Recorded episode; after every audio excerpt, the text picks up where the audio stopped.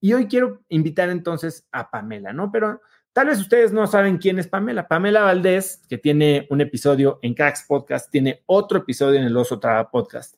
Pamela es una gran amiga, se ha convertido en alguien a quien disfruto tener cerca mucho y, tengo la fortuna de poder hablar con ella muy frecuentemente. Es fundadora y, bueno, cofundadora y CEO de la empresa Vic. Vic es esta aplicación de audiolibros, de contenido de audio, de Vic Originals, de contenido educativo de audio, eh, que es la más grande en el mercado de habla hispana, más de 250 mil títulos, miles y miles y miles de usuarios, tiene... Eh, inversionistas de los más impresionantes que hay, gente que ha invertido en Airbnb, en Spotify, en, en fin, yo soy inversionista de Pamela, lo tengo que decir de frente, y, es de, las inversiones que más me emocionan y de las que más disfruto estar cerca. Y Pamela no solo eso, sino Pamela tiene algo muy curioso. Pamela es muy joven. Eh, ella dejó la universidad, ella no acabó la universidad porque Peter Thiel, que es el fundador de PayPal y después de una empresa que se llama Palantir y es un gran inversionista de Silicon Valley, eh, literal le dio 100 mil dólares para dejar la universidad y emprender. Y hay otras personas como Mark Zuckerberg a la que les hizo lo mismo Peter Thiel. Así que en ese, en ese, digamos, campo, Pamela está a ese nivel. Y no solo eso, sino que después, al, fundar, eh, fundar Vic, participó en la aceleradora de negocios más importante del mundo, Y Combinator, en la que consiguió mentoría de yo creo que las personas más inteligentes que hay en el planeta, eh, fondeo, como les digo, de los mejores fondos de inversión en el mundo. Y la realidad es que ha, absorbido el conocimiento tanto técnico como práctico, hoy nada más para que entiendan, el, su coach, su coach de negocios es la persona que fue el chief of staff, vamos a llamarle la mano derecha de Jeff Bezos a ese nivel de conocimiento y de inteligencia tiene Pamela y hoy por eso la quiero invitar para que nos cuente cómo ella, a través de su intención y su intensidad, pues logra aplicar todo este conocimiento en volverse una de las personas más productivas que conozco. Así que mi querida Pame, bienvenida a, a este reto y te voy a aquí invitar. Y por acá la vamos a subir también a YouTube. Y por aquí, acéptame mi, invitación, Pam. Ahí estamos. Hola, hola. ¿Cómo estás? ¿Cómo estás? Muy bien. ¿Y tú, Oso? Muchas gracias por tenerme aquí de regreso. De regreso aquí con los cracks. Eh, feliz de tenerte. Digo, nos vimos antier en Bitcoin y estuvo padrísimo el panel al que me invitaste. Pero Pame, eh, estamos hablando, mañana empieza el reto Cracks Bootcamp, un reto que tú conoces bien, en el que hacemos cosas en conjunto. Eh, y, aquí lo que queremos es que la gente viva la semana más productiva y más intensa, estilo eh, Drill Sergeant de Hell Week de los Navy SEALs, pero pensando en tener una semana uber productiva. Y, y yo quiero invitarte a ti porque, bueno, yo te, admiro mucho y te respeto mucho y veo que eres una persona que hace las cosas con intención. No, a ti no te pasan las cosas, tú haces que las cosas sucedan. Y me gustaría empezar preguntándote, para ti, ¿qué es, qué es una vida intensa? ¿Cómo defines la intensidad? Es que para mí, siento que no es como que hay una vida intensa, más bien siento que intensidad es una filosofía de vivir.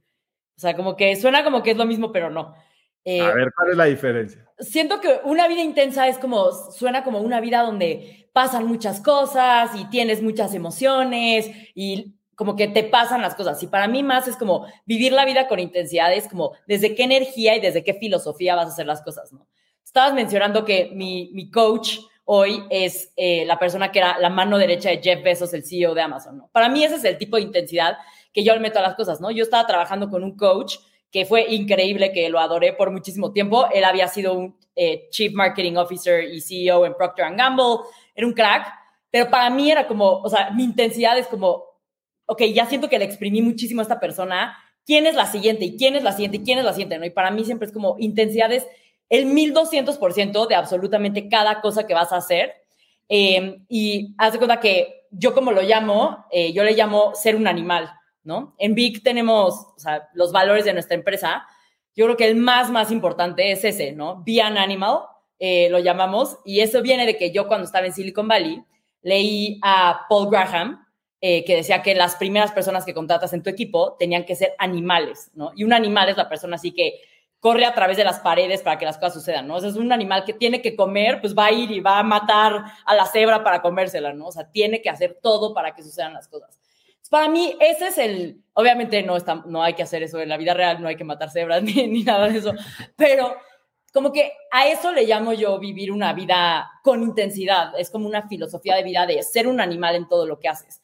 Si vas a programar, tienes que programar con esa intensidad de dejarlo a que sea el código más increíble y bueno de mantener. Si vas a diseñar, tiene que estar cada pixel pensado, testeado con el usuario. Si vas a ser CEO, pues aprende de todos, hasta del coach de Jeff Bezos. Y si le tuve que escribir 10 veces por LinkedIn y por Instagram y por todos lados a que me contestó, lo hice, ¿no? Entonces, intensidad para mí no es como la vida intensa, es más como con qué intensidad eh, y con, cuánta, con cuánto propósito vives la vida, ¿no? Así lo pienso yo.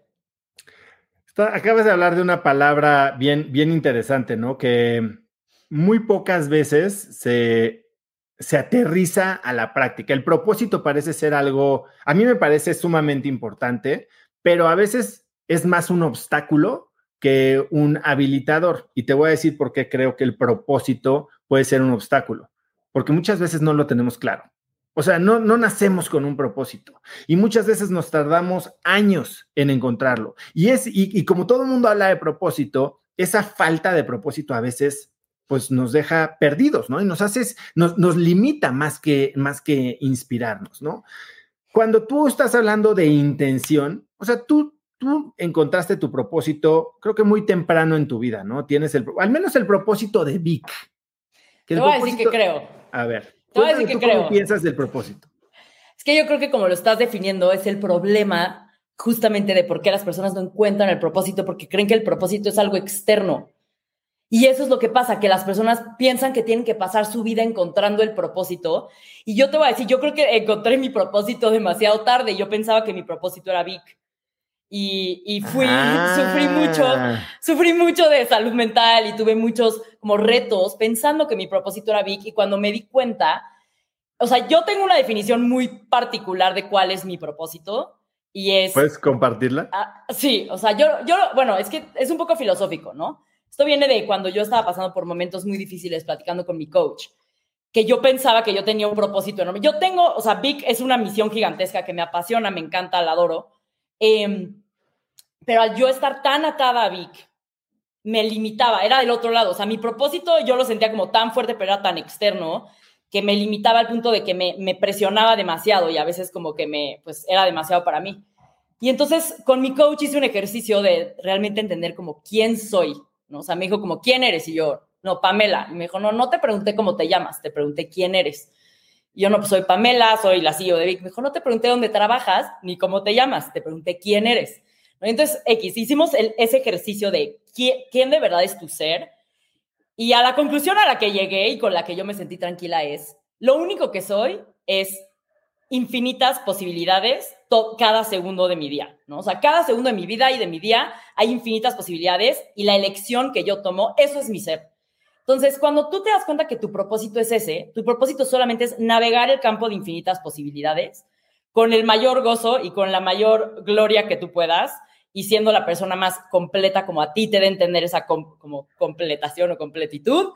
Eh, ese es el propósito, es navegar ese campo de infinitas posibilidades, cada paso sintiéndote completo, sintiéndote feliz, sintiéndote 1% mejor.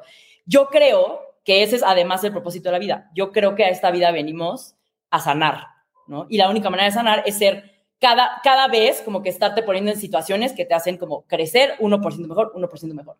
Entonces, cuando las personas creen que el propósito tiene que ser algo externo, que necesito tener un proyecto o un trabajo o un esposo o una familia o algo para por lo que luchar, ahí es donde se pierde. No necesitas, o sea, el propósito ya lo tienes. Es ese campo de infinitas posibilidades que hay cada segundo que tú vives. Ese es tu propósito, hacer que cuente cada uno de esos segundos, ¿no? Entonces, cuando lo ves desde esa perspectiva, el propósito ya no te limita porque todo mundo tiene un propósito. Todo mundo se despierta y respira y cada respiración es una nueva infinita posibilidad hacia cualquier camino.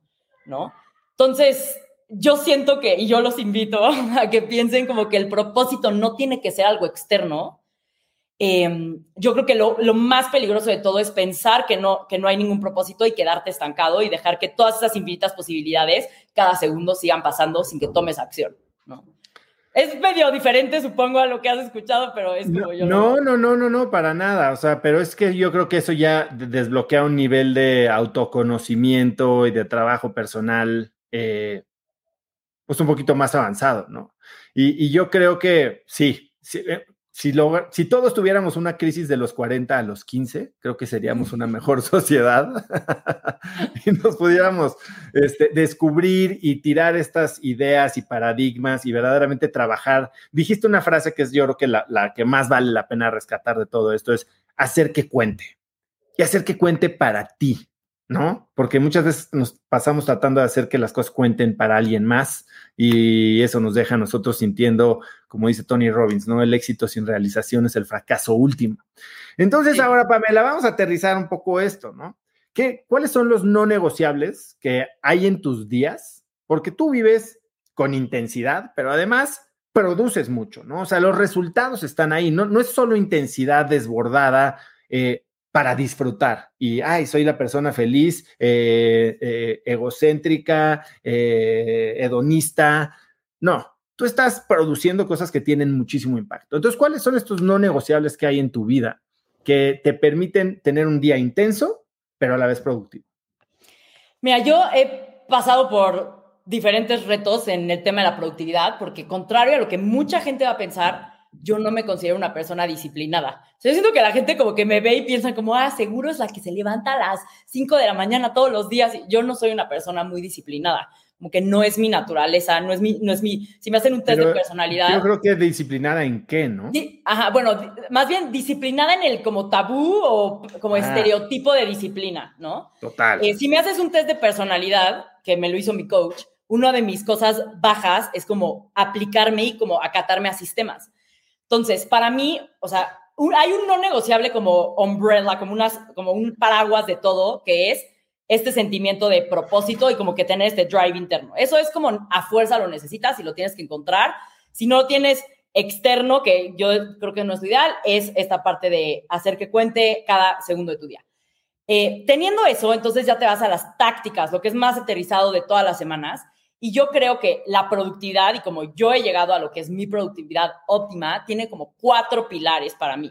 Uno es el sueño, y ese me tardé en encontrarlo, ojalá lo hubiera, lo hubiera sabido antes, pero el sueño es fundamental. No hay mejor droga para ser más productivo, ningún suplemento, ninguna creatina en la mañana, nada que dormir mejor, en mi opinión, ¿no? O sea, lo que a mí me ha funcionado. Entonces, la clave para mí del sueño empieza una noche antes con mi rutina, ¿no? Eh, yo con Elisa Sacal, eh, que tú me la presentaste, ya tienes audiolibro en Vic también, El arte de dormir bien, me enseñó justo estos rituales que haces desde la noche anterior y empiezas a entrenar a tu cerebro para dormir bien. Entonces, sueño y, dormir bien, o sea, fundamental.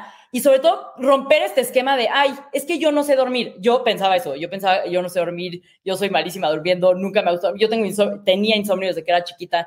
Yo decía, yo no duermo bien. Y es como mejorar tu relación con el sueño y entender que puedes hackear tu sueño. Puedes hacer cosas muy como cuantificables que van a mejorar tu sueño, ¿no? Para mí no negociable es eh, a, a, partir de las 8 de la noche, 8 y media, dejo las pantallas, me pongo mis lentes de luz azul y trato de tener alguna exposición al calor. O agua caliente, o sauna, o jacuzzi, o sea, lo que tenga a mi disposición dependiendo de dónde esté, porque también yo me muevo mucho. A veces estoy en Ciudad de México, a veces estoy en Los Cabos, entonces dependiendo de lo que tenga a mi alrededor, exposición, agua caliente, lentes de luz azul y tratar de estar en mi cama casi siempre a la misma hora. Nueve, nueve y media, trato de estar en mi cama. Con un, y ahí no con audiolibro, porque trato de no ver la pantalla. Entonces ahí es el único momento con luz roja que saco un libro físico, leo como 10 páginas y ya me quedo dormida. ¿no? Entonces es un no negociable para mí, que es el sueño. El otro es, yo le llamo como claridad mental, eh, porque esa claridad mental que tú dices que es como este autoconocimiento que es, parece yo que me, siento que me hiciste ver como si yo soy este monje budista que ya encontró la iluminación, ¿no? Realmente lo único es que yo paso mucho tiempo pensando. O sea, creo espacios en el día. O sea, yo no me gusta tener reuniones antes de las 10 de la mañana. Y no es que ando haciendo 80 cosas productivas antes de las 10 de la mañana, pero es que me gusta tener tiempo para pensar. Me gusta tener así tiempo. Me gusta de que a veces, no sé, prepararle un café a Manu, irme a caminar, o sea, algo para tener claridad mental, porque luego, si no tienes tiempo para pensar, como que se te desacomodan las ideas. Entonces, ese es el otro, claridad mental. Y luego yo divido como fitness, lo divido en dos espacios, fitness físico y fitness mental. O sea, yo hago, trato de hacer ejercicio casi todos los días, diría que mínimo unos cuatro o cinco días a la semana. Em, y me gusta cosas que me despiertan, o sea, me gusta el cardio, me gustan las emociones fuertes en el ejercicio. Em, y luego es el fitness mental, porque, o sea, sí hay gente que dice que yo tengo una adicción a los audiolibros, pero, y no solo a los audiolibros en general, a aprender. Y es porque entre más entrenas a tu cerebro a aprender cosas nuevas, más es tu neuroplasticidad y más inteligente te vuelves. O sea, el simple hecho de estar consumiendo información útil, que no es azúcar, o sea, porque hay mucha información, reels, dopamina, con azúcar, que es pura dopamina, no, que tú le metas a tu cerebro información útil, está generando nuevas conexiones neuronales que te hacen más inteligente. La hayas aprendido o no la hayas aprendido, la hayas retenido o no la hayas retenido, el simple hecho de tener ese... O sea, es como ir al gimnasio o, hacer ejercicio físico, yo le llamo fitness mental. Obviamente yo, mi herramienta predilecta para eso es Vic Em, pero pues puede ser el, simple hecho de que elijas una herramienta. ¿no? para mí, sueño, espacios para claridad mental, fitness físico y fitness mental. Esas son mis, mis cuatro no negociables que hago sí o sí. Oye, a ver, yo te llevo conociendo pues unos añitos y sí creo que he visto una evolución en ti en, en cómo priorizas al menos tu salud o tu fitness más, bueno, ambos yo creo y, sobre todo la salud mental, ¿no? Antes, siempre desde que te conozco, ha sido un animal. O sea, sí ha sido volcada para adelante. Antes, como tú lo acabas de decir, estabas casi 100% enfocada en el trabajo, ¿no? O sea, ese era tu propósito, o al menos así lo veías. ¿Qué, qué sabes hoy que te hubiera gustado saber antes? Lo que digo, ¿no? O sea, esa crisis de los 40 que ojalá nos llegara a los 15 y tú, bueno, ni, 30 tienes, pero eh, de, de cómo hacer tus días o tus semanas lo más productivo posible.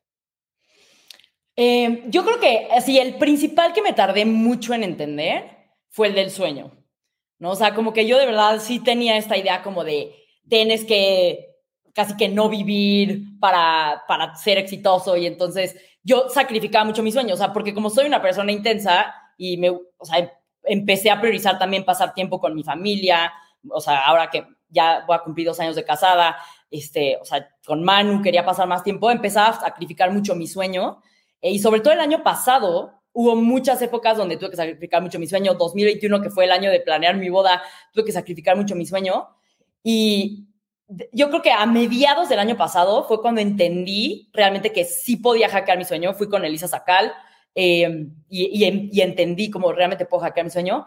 Y eso mejoró, yo creo que fue el 20% que generó el 80% de impacto en mi mental focus y en mis niveles de ansiedad. ¿no? Entonces, para mí, el, tema del sueño fue bien, bien importante. Em, y, otro, en términos, bueno, a ver, dime si quieres el segundo, y tengo yo una pregunta en términos de, digamos, de priorización y planeación de una semana. Eh, es que, a ver, en términos de priorización y planeación, la clave, y ese era el otro que iba a decir, la parte de la claridad mental. O sea, yo como que desde YC me habían dicho como los mejores CEOs hacen tiempo para pensar, y yo tenía pues, al inicio más tiempo para pensar del que tengo ahora. Y conforme fue creciendo Vic, ahora ya somos casi 60 personas. Cuando primero platiqué contigo éramos como 15, 20, ahora ya somos casi 60. Conforme se fue poniendo cada vez más complejo, el torbellino era cada vez más grande, el tiempo que yo tenía para pensar era cada vez más reducido y era cada vez más difícil hacer una excusa de tener tiempo para pensar porque no me sentía productiva. Y una persona que es tan intensa o como tan animal como yo, que le gusta ver resultados ya, no te, a veces el tiempo para pensar en las cosas más de largo plazo y estratégicas no se sienten cómodas, ¿no? Entonces, esa fue el segundo que me tardé mucho tiempo en entender, que era hacer tiempo para priorizar.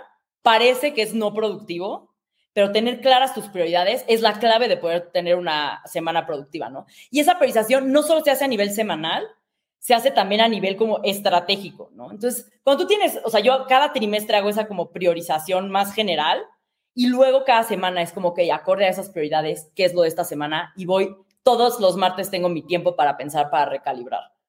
A ver, cuéntame cómo se ve eh, la agenda, empezando, digamos, no sé si es un domingo en la noche que planeas tu semana o si es de martes a martes. ¿Cómo se ve una semana típica? Porque sí, como dices, de repente estás en Estados Unidos, en, en Los Cabos, aquí en la Ciudad de México. ¿Cómo se ve una semana ultra productiva en tu vida? Siempre empieza que el lunes yo ya tengo que tener muy claras las prioridades de la semana. O sea, yo tengo que empezar el lunes ya teniendo mucha claridad de qué es lo más importante que tengo que hacer esa semana. Y entonces como que mi semana en realidad empieza antes de que empiece la semana. Eh, lo ideal es que lo pueda hacer viernes en la tarde, pero hay veces que el viernes en la tarde, pues, o me voy a ir a surfear si estoy en Los Cabos, o me voy a ir a acampar, o tal. Y entonces, si no me da tiempo, pues a veces sí le tengo, lo tengo que hacer como, tipo, hoy lo hice hace ratito antes del live. Eh, pero siempre antes del lunes yo me tomo un espacio para escribir, eso es lo más importante que voy a hacer en la semana. Tengo un documento con mi socio, que literal le llamamos Weekly Sync, y los dos escribimos ahí, esto es lo más importante esta semana y tenemos un sync, los dos como para accountability de, ok, no te me vayas a desenfocar, esto es lo más importante, tú tampoco, ok, si vemos, y ahí también es como que auditas si alguien está haciendo cosas que a lo mejor nos falta una persona a contratar, ¿no? Entonces, eso es muy importante para mí y es clave para, para tener una semana exitosa, definir desde antes de que empiece la semana qué es lo más importante que voy a hacer en la semana. Y ahí entra también, porque estamos hablando prácticamente de, profesional, ¿no? Y sobre todo si lo estás teniendo con tu cofundador. Cuando planeas tu semana, ¿planeas también las cosas que son importantes para ti a nivel personal? O sea, ¿entra en este ejercicio? Es que, y, y, ahí, a ver, esto es lo que pasa. Yo soy, tengo mi agenda, o sea, yo soy súper esclava de mi Google Calendar, pero esclava en el buen sentido todo lo, lo, planeo ahí. Entonces, yo cualquier como compromiso social, por ejemplo, esta semana voy, tengo, sé que el martes tengo una cena con mis suegros. Entonces, ya lo tengo agendado. Manu sabe que si tenemos algo importante, me manda invite y lo tengo en mi calendario. Entonces, yo ya sé, o sea, por eso te digo que desde antes de que empiece la semana, ya tengo planeada mi semana. Generalmente, cuando alguien me dice, me pide algo para la misma semana, es muy difícil que yo lo meta porque ya tengo planeados mis espacios. Yo generalmente cuando alguien me pide algo en esa semana, lo pateo a la siguiente porque si no me rompe con mi productividad. Y eso viene de la claridad mental que ya tienes de saber qué es importante. ¿no? Entonces, yo empiezo ya con mucha claridad, tanto personal como, como de trabajo, de esto es lo que va a pasar en la semana. Y también ya tengo mis días divididos de manera que, y esto lo aprendí de Jay Sherry, que es como, ¿a qué de verdad le dedicas tiempo? O sea, yo le dedico mucho tiempo a estar con mi familia. ¿no? Y, o sea, mi familia ahora principalmente es Manu, pero sí le dedico mucho tiempo a pasar tiempo con mi esposo, con mi perrita, a hacer cosas que me gustan, surfear, hacer ejercicio, estar en la naturaleza, ¿no? Mis mañanas, generalmente, de 6 de la mañana a 8 y media, 9, es tiempo que estoy haciendo algo que me gusta y generalmente se involucra ejercicio, ya sea surfear, hike, bici, caminar, algo, y generalmente eso lo comparto con Manu. Y eso para mí es muy importante para que mis días empiecen con algo que no, no es trabajo y que me da mucha alegría y mucha vida. Y trato de 6, 7 de la tarde cerrar. La verdad, en lo que no soy tan productiva y no soy tan buena es siempre a la hora de la comida, todavía no la respeto tan bien. Eso todavía me falla un poco. Em, o sea, sí me pasa muchas veces que se me alarga una junta y acabo de que comiendo en las juntas, ya sabes, eso sí, todavía no lo domino tan bien. Em, pero como que ya tengo muy claro, mis mañanas son sagradas, están bloqueadas en mi calendario, nadie de mi equipo me puede agendar nada a esa hora. Em, y mis tardes, o sea, seis y media, siete, son sagradas. Hay veces que te tienes que salir y eso es bien importante. Productividad no significa ser un sargento hiperdisciplinado perfecto, ¿no? O sea, también se vale romper un poquito eso, porque si no, y si te vuelves esclavo de eso, también te aburres y entonces lo vas a dejar. ¿no? Entonces yo también hay veces que soy un poco flexible, no es como que, ah, tiene que ser así o me muero. Em, pero es como hacer esos time blocks de productividad y empezar tu semana ya con mucha claridad de qué quiero lograr esta semana a nivel profesional. Y a nivel personal, es más, no tengo como metas de, ah, a nivel personal, ¿qué quiero hacer esta semana? Más bien tengo como bloques de tiempo del, en qué quiero pasar mi tiempo personal. Oye, Pame, para, para ir cerrando, eh, aquí hay mucha gente que no es founder, que tal vez no tiene, eh, o más bien tiene la idea de que no tiene control sobre su tiempo, porque depende de los caprichos de un jefe o como tú le quieras decir. Para, para alguien que hoy está a punto de entrar a Cracks Bootcamp, que empezamos mañana a las 5 y cuarto, que vamos a hablar de productividad, de intencionalidad, de intención, ¿cuál crees que sería el primer paso para ellos y ni siquiera en hacer, en cambio de pensamiento. ¿Cómo le dirías a la gente que va a empezar mañana Cracks Bootcamp que debería de, entrar o con qué mentalidad debería entrar esta semana si quiere sacarle el jugo y, y verdaderamente demostrarse de qué son capaces en una semana de hiperproductividad? A ver, te lo, yo creo que lo más importante es que entre con una mentalidad de ownership extremo, así le llamo yo, ¿no? Este es un concepto igual de los Navy SEALs, de, extreme ownership. Y a mí me gusta explicar el extreme ownership con una historia, y es, eh, esta la escuché de el tenista Rafael Nadal, que está jugando y traía una cuerda de la raqueta rota y él seguía jugando y lo saca su, tío, creo que era su entrenador, y le dice, ¿cómo no te das cuenta tantos años jugando tenis y no ves que traes la cuerda de la raqueta rota? Y él dice, es que yo no puedo pensar que es culpa de la raqueta, yo tengo que asumir que es mi responsabilidad, ¿no? Y ese es un nivel extremo de ownership, ¿no? De absolutamente todo lo que pasa en mi vida es mi responsabilidad. O yéndote a lo del propósito, yo soy ese ser que cada segundo hay infinitas posibilidades y yo las elijo.